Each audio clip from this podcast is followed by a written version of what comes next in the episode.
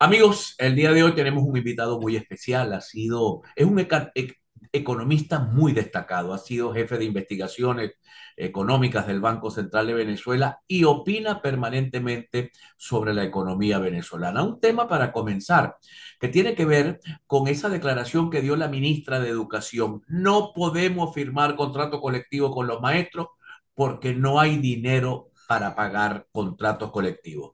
José, primera pregunta, dándote la bienvenida. ¿Cierto que el gobierno no tiene para pagar, por ejemplo, 50 dólares, que sería una cosa irrisoria, a los venezolanos que trabajan en la administración pública?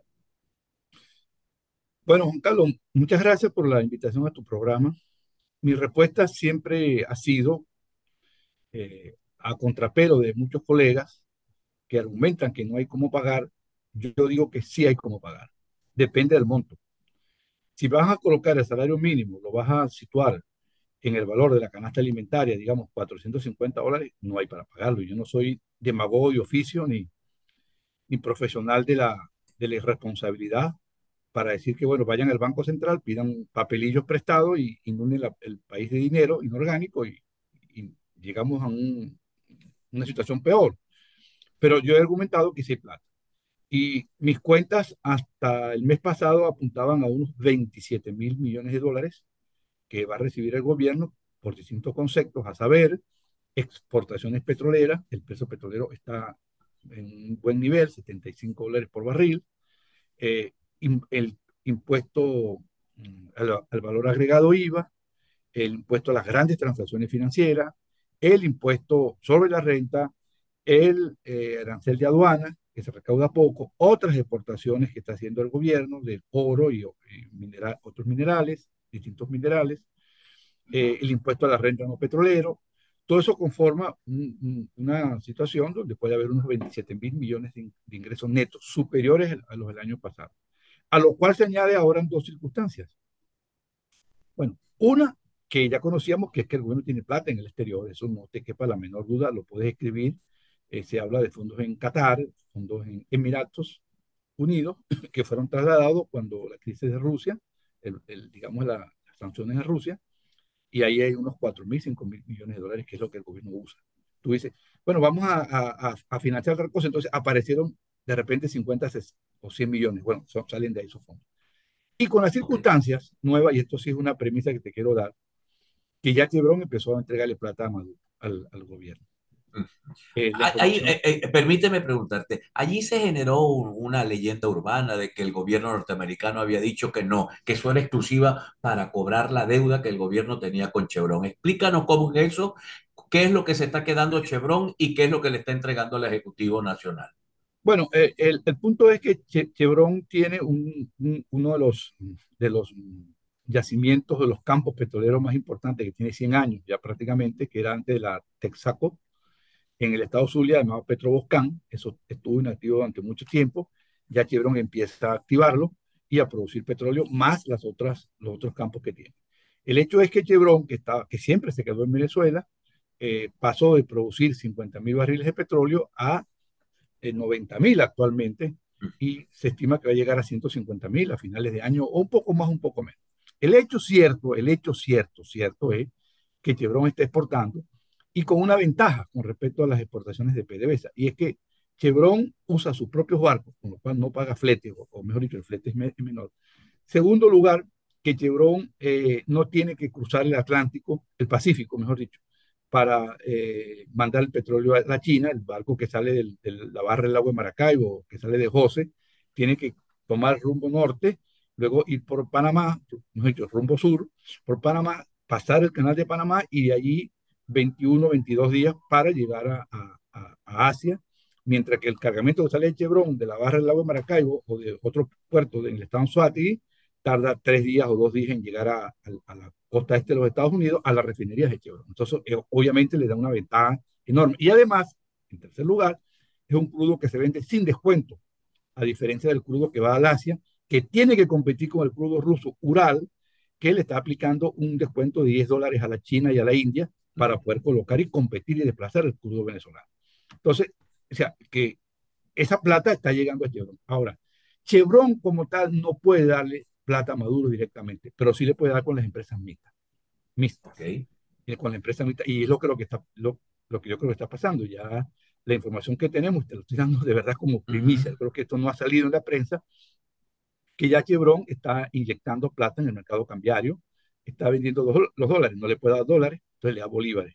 Entonces, ¿qué es lo que hace Chevron? Vende la plata a través de los bancos en el mercado cambiario, hace los bolívares y con los bolívares le paga a, al gobierno de Nicolás Maduro.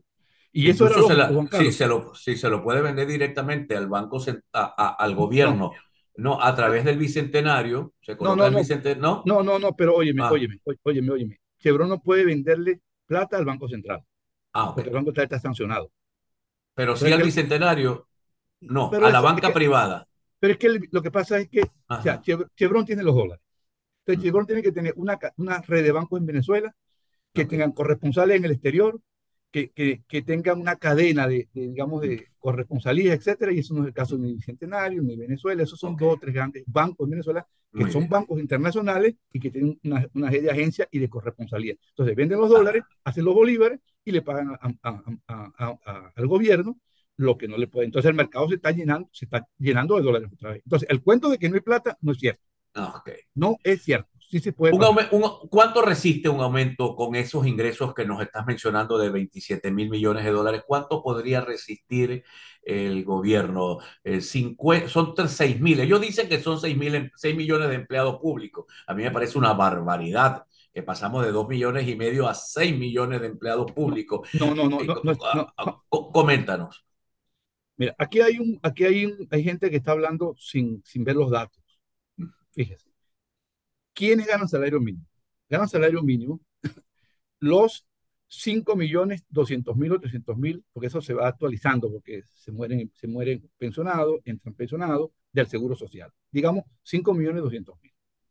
La administración pública, la administración pública, que se, la, hay economistas que no saben que la nómina pública se redujo en un 40%. El ajuste macroeconómico mm. más draconiano que ha habido en el planeta Tierra lo hizo Nicolás Maduro en Venezuela. Redujo la nómina pública casi en un 40% en tres años.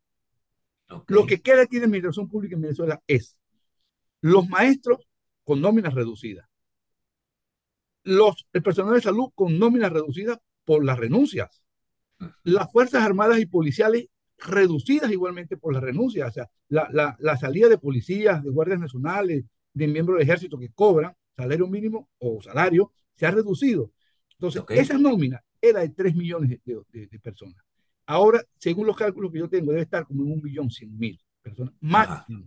Malos pensionados.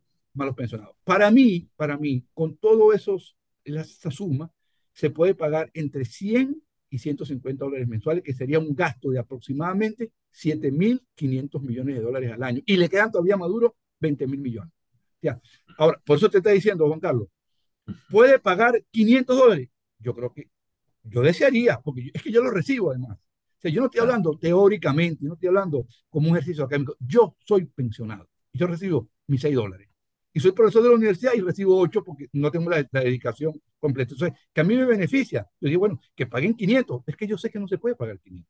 Yo no, yo no puedo actuar en esto demagógicamente, porque una cosa que yo he criticado acá es que el gobierno utilizó al Banco Central para financiarse. Entonces, no le voy a decir ahora que yo, como me van a pagar a mí, bueno, financiense irresponsablemente, creen más inflación para que después la inflación se devuelva contra, contra todos los venezolanos y los termine de barrer. Eso Pero, lo sabe la gente, eso lo sabe la gente. La ah, gente no quiere correcto. aumento inflacionario, sí. la gente quiere aumento no que sea real. Ajá. genuino, genuino, dinero genuino. O sea que podríamos entonces entre 100 y 150 dólares podría soportar las arcas públicas el aumento. Sin generar presión inflacionaria importante. Muy bien. Entonces, sí, la, pre la, pregunta es, si le está produciendo un daño electoral a Maduro tremendo, ahora no, te voy a, no le voy a preguntar al economista, sino al dirigente político, que también lo eres y lo ha sido muy destacado. ¿Cuál es la jugada de Maduro? ¿O está esperando el momento electoral más cercano para lanzar un aumento que le consiga rédito electoral? Yo creo que hay dos, puede haber más, pero yo creo, yo ahora tengo dos explicaciones para ello. Uno, que Maduro quiere desgastar el movimiento. Ellos son especialistas en desgastarlo, que el movimiento corra, corra, se desgaste, la protesta se va desgastando con, con, con el tiempo. eh, para después agarrar los cansados y decretar el aumento. Entonces, que no se vea como una victoria del movimiento trabajadores, de los trabajadores, sino como una concesión del gobierno. Y la otra tesis es que Maduro quiere dar el mínimo aumento en lo que va de 2023.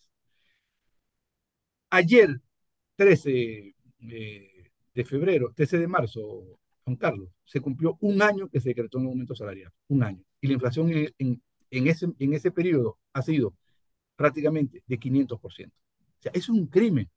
Eso, eso no se ha visto en ningún... Es el peor ajuste macroeconómico, un ajuste yo lo llamaría sanguinario, que se hizo contra el pueblo venezolano.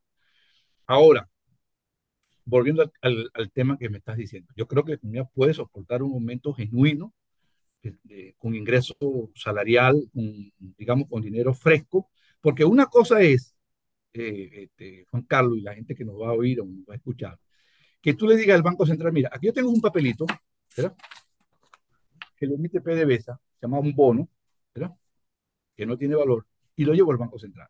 El banco dice, dame el bono, y yo te doy la plata. Eso es lo que se llama dinero inorgánico. Entonces, ¿cuál es el respaldo que tiene esa plata? Unos papeles que no valen nada.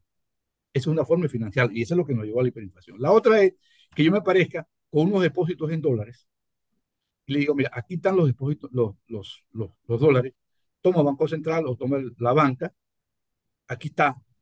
Entonces, el Banco Central crea, crea los bolívares. ¿Sobre qué base? Sobre los dólares. Con esos dólares yo puedo comprar bien en el exterior, puedo comprar cualquier tipo de bien, pero con los bonos de PDVSA no puedo. Ese es dinero orgánico.